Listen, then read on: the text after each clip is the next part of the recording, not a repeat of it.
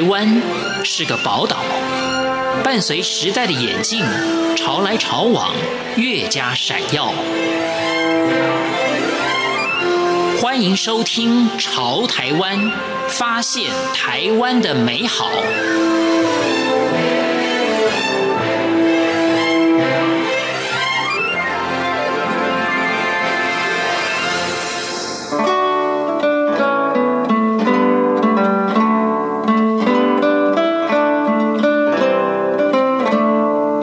听众朋友，您好，欢迎收听《潮台湾》，我是赵伟成。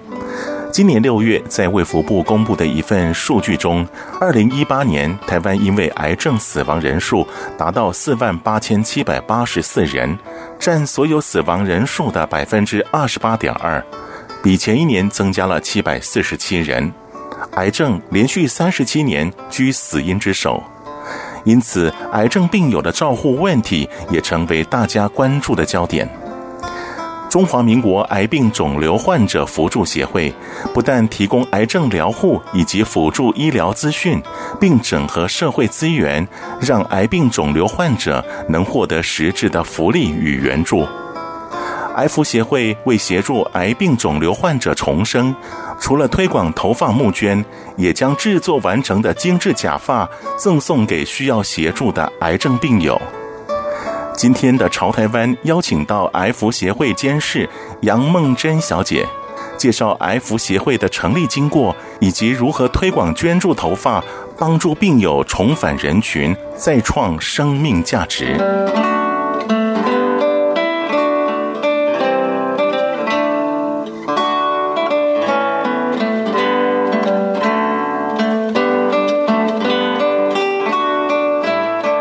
杨梦珍是癌福协会的监事，也是癌症病患的家属。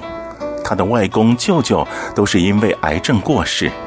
而她的母亲张英梅女士也曾罹患脑瘤，在经过治疗后，体认到癌症的可怕和生命的可贵。于是决定创立中华民国癌病肿瘤患者扶助协会，并担任理事长，竭尽心力帮助癌症病友以及病患的家人。一开始我们协会会成立，其实是因为我的母亲，她是现在的理事长。那一开始是她脑肿瘤，可是她的肿瘤跟一般的肿瘤情况不太一样，就是不是那么好查验的。然后，所以在呃。寻找肿瘤过程中，其实经历很多医生，然后一直找不到病因，就一直在循环找不到，然后可是又还是有问题的阶段循环，然后一直到最后找到，其实是他已经肿瘤让他眼睛外凸到脸有点变形了，才确定是在脑部的区域。然后后来就是经历过妈妈自己生病，然后后来我的外公就是他的爸爸，跟我的舅舅他的弟弟，就是两位也是相继是。呃，肺腺癌跟肺癌，然后就是癌症，然后离世。那其实，在这个过程中，就会有很多妈妈的朋友、亲友会来寻求妈妈的帮助，可能就是找医生的建议啊，或者是他当初对抗癌症的一些心路历程。就是他自己是病友，然后也陪伴过病友，就是两个身份他都就是。有当过，所以他就能体会一些病友跟家属之间的关联。这期间，其实在我舅舅往生前，他就有提议妈妈说：“哎，那既然你有这个能力，怎么不考虑帮助更多的人？”那于是妈妈就觉得，也许就是这是一个上天给他的考验，希望他在这段路程中获得经验，能够帮助其他的人，然后就来创立这个协会。杨梦珍谈起家人生病时，自己年纪还小。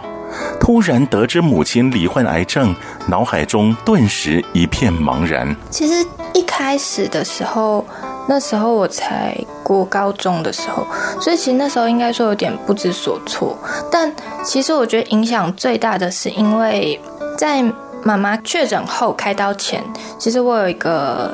从小长大的国小同学，他也是脑肿瘤，然后后来他离世，只是他的过程。没有妈妈那么幸运，她在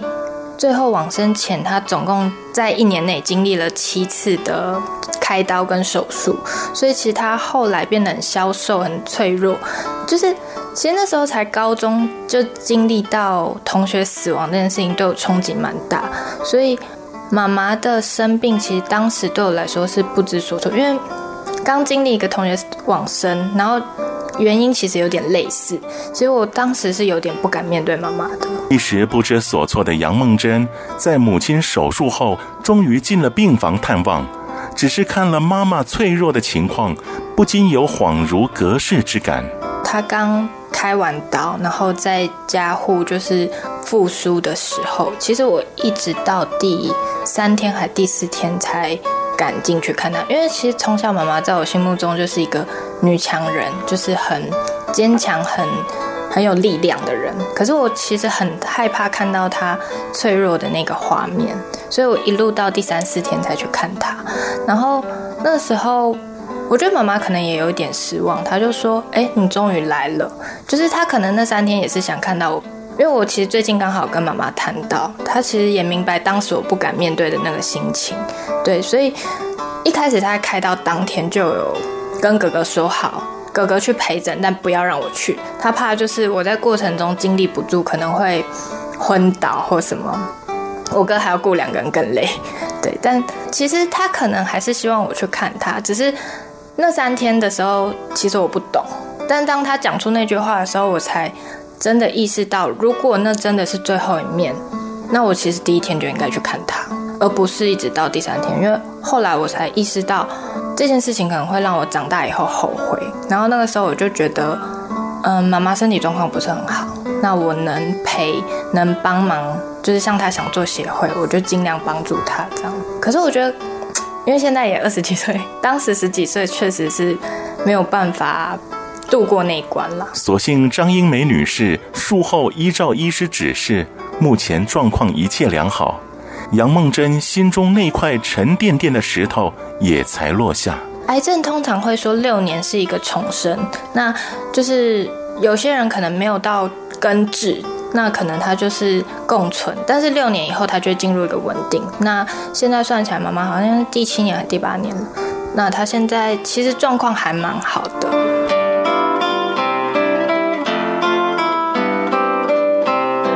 有些癌症病友在接受化疗后饱受掉发之苦，癌福协会张英梅理事长深感掉头发副作用带给病人的失落感，便发起头发募捐。并委请师傅做成假发，让癌症病友戴着假发后，免于心情陷入惆怅。妈妈她的肿瘤就是有导致她的外观受损，所以她其实很明白，就是外观对病友的心理影响。那以假发的情况来说，其实对病友来说，有些人可能会想说，哦，病友戴假发只是为了漂亮，就是不想受异样的眼光。可是其实更深一层去想的话，假发这件事情。对病友来说，其实是一个保护伞，因为，呃，病友在掉头发的时候，他就会看自己头发一撮一撮掉，其实有点像是枯树，它叶子在一片一片下来的时候，那种生命流逝的心情。所以，其实假发保护住他们的头，是让他们就是比较不会去体会那个生命流逝。那我们觉得这是保护他的心情，对，那心情好了，痊愈率就会比较高。因为每年就是确诊离癌的病人大概在十万左右，那其中女性的乳癌又是我记得是前三名，台湾前三名的癌症嘛。然后乳癌的治疗基本上都会掉头发，所以其实需求量可能比一般人还要设想的高。由于一般人造丝假发反而会对病友产生负面影响，而好的假发也不是随处就能购买。所以，癌福协会才会如此大费周章的募集头发和制成适合癌友使用的真人发丝假发。病人的话，他需要使用真发；另外一部分是医疗用假发，它在里面头顶的位置是有一块人工头皮的，那是保护他们的头皮。那其实这几年都会有一个观念，就是导地气，把你的身体上的负电导离身体，也就是说。静电这件事情其实对人体是相对有害的。那假的假发，人造丝的假发，它其实制作的原材料是非常细的塑胶，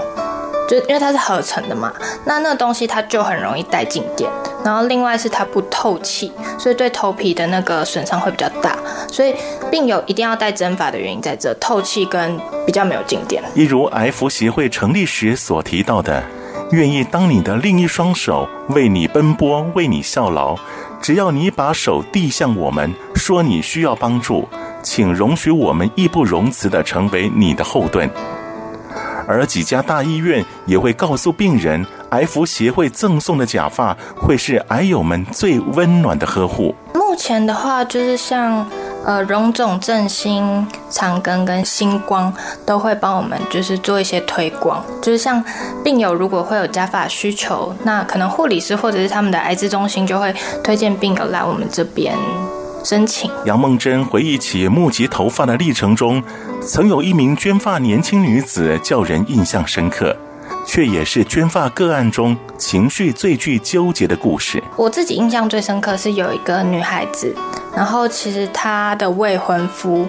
因为好像是意外，然后就离世。那其实未婚夫非常喜欢她的长发，那三年后就是。呃，往生三年后，女孩子就把头发剪掉，说就是她要告别这段旧恋情，向前出发了。因应假发需求甚多，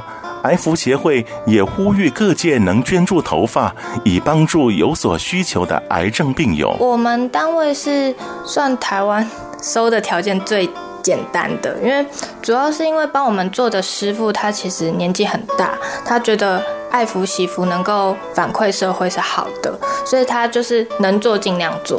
那我们这边的话，成人没有染烫的头发是十五公分以上，那孩童的话二十公分以上。那如果染烫的话，它就会有另外追加条件，就是可能像染烫至少要过半年，然后染色要自然的发色，就是基本上我们都会建议你的头发看起来像一般原生发的颜色那样子再捐，然后。申请的部分呢、就是病友到我们这边提供，呃，申请成我们的会员。那申请就是要提供诊断证明，然后身份证。其实主要是诊断证明啦，因为我们要确定，其实这是保护。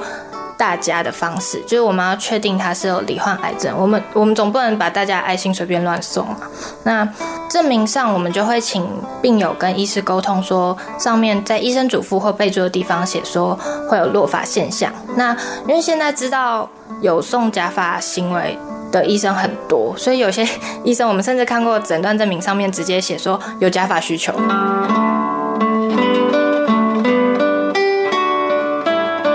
癌福协会为了推广癌病肿瘤患者的治疗、辅助与陪伴，以及因应政府长照二点零的政策，特别举办了看护课程，就是要让照顾者更具专业知识，更为充足，以妥善照应老人和病人。就是像我们这两期有跟外面合作去做看护的培训，那我们是觉得看护这件事情其实。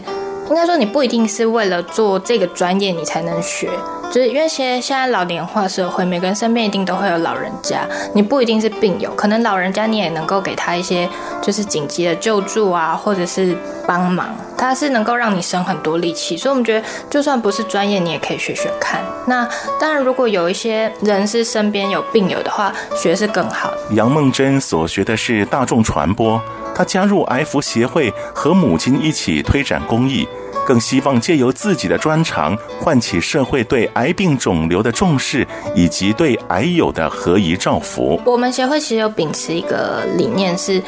以前传统大家都会说“为善不欲人知”，但我们觉得做好事是值得被模仿的。那我们会希望就是用透过行销的方式、传播的方式，能够引起更多人对这样的议题有帮助。对，因为我们其实觉得，像我们最近有一个新的。